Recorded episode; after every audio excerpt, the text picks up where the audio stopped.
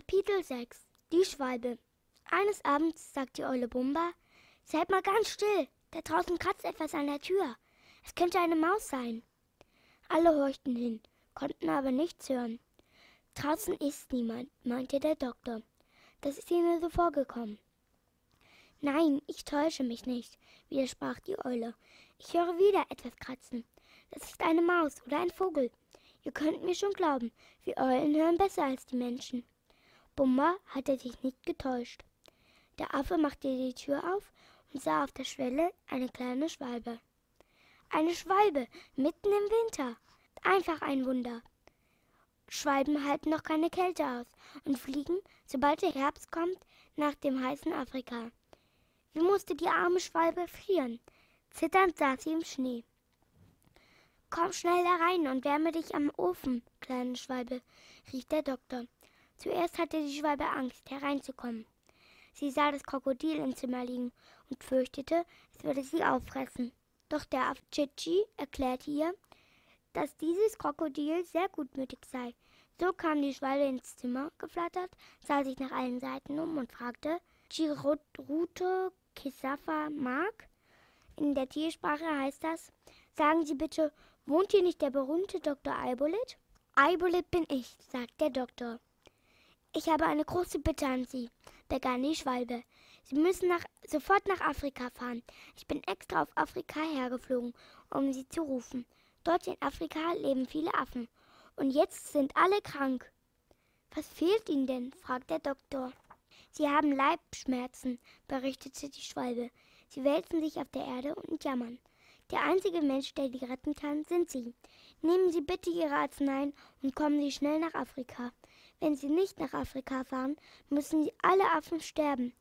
Ach, ich würde ja gern nach Afrika reisen, sagte der Doktor. Ich mag die Affen gern, und es tut mir leid, dass sie so krank sind. Aber ich habe doch kein Schiff, um nach Afrika zu fahren. Braucht man ein Schiff. Die armen Affen, seufzte das Krokodil. Wenn der Doktor nicht nach Afrika fährt, kommen sie alle um. Er allein kann sie wieder gesund machen. Und das Krokodil weinte so dicke Tränen, dass zwei Bächlein über den Fußboden rannen. Plötzlich rief der Doktor Eibolet, aber ich fahre trotzdem nach Afrika. Ich mache die Affen trotzdem gesund. Eben ist mir eingefallen, dass ein alter Bekannter von mir, der Seemann Robinson, den ich einmal vor bösem Fieber gerettet habe, ein wunderbares Schiff besitzt. Er nahm seinen Hut und ging zum Seemann Robinson. Guten Tag, Seemann Robinson, sagte er. Sei so nett und borge mir dein Schiff. Ich möchte nach Afrika fahren. Ganz in der Nähe der Wüste Sahara gibt es dort das wunderbare Affenland. Schon gut, willigte der Seemann Robinson ein. Mein Schiff borge ich dir gern. Du hast mir ja das Leben gerettet und ich tue dir jeden Gefallen mit Freuden.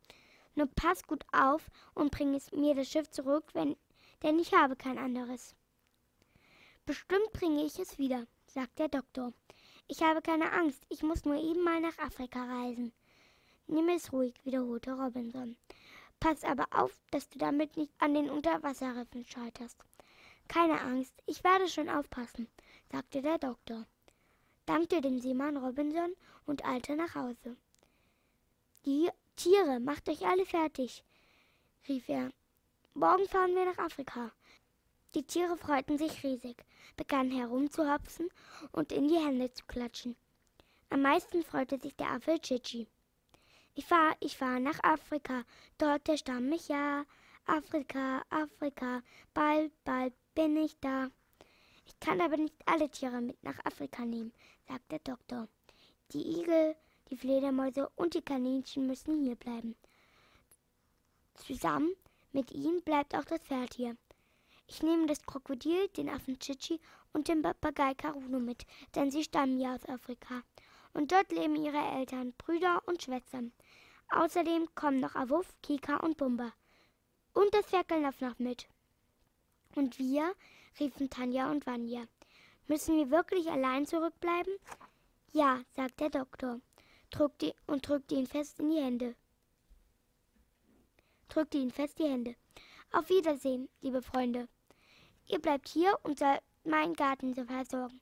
Wir kommen sehr bald wieder und ich bringe euch ein, aus Afrika ein schönes Geschenk mit. Tanja und Vanya ließen die Köpfe hängen. Dann aber sagten sie, das ist nichts zu machen. Sie sind ja noch klein. Glückliche Reise. Wenn wir erst groß sind, wollen wir unbedingt mit dir reisen. Ganz bestimmt, sagte Eibelit.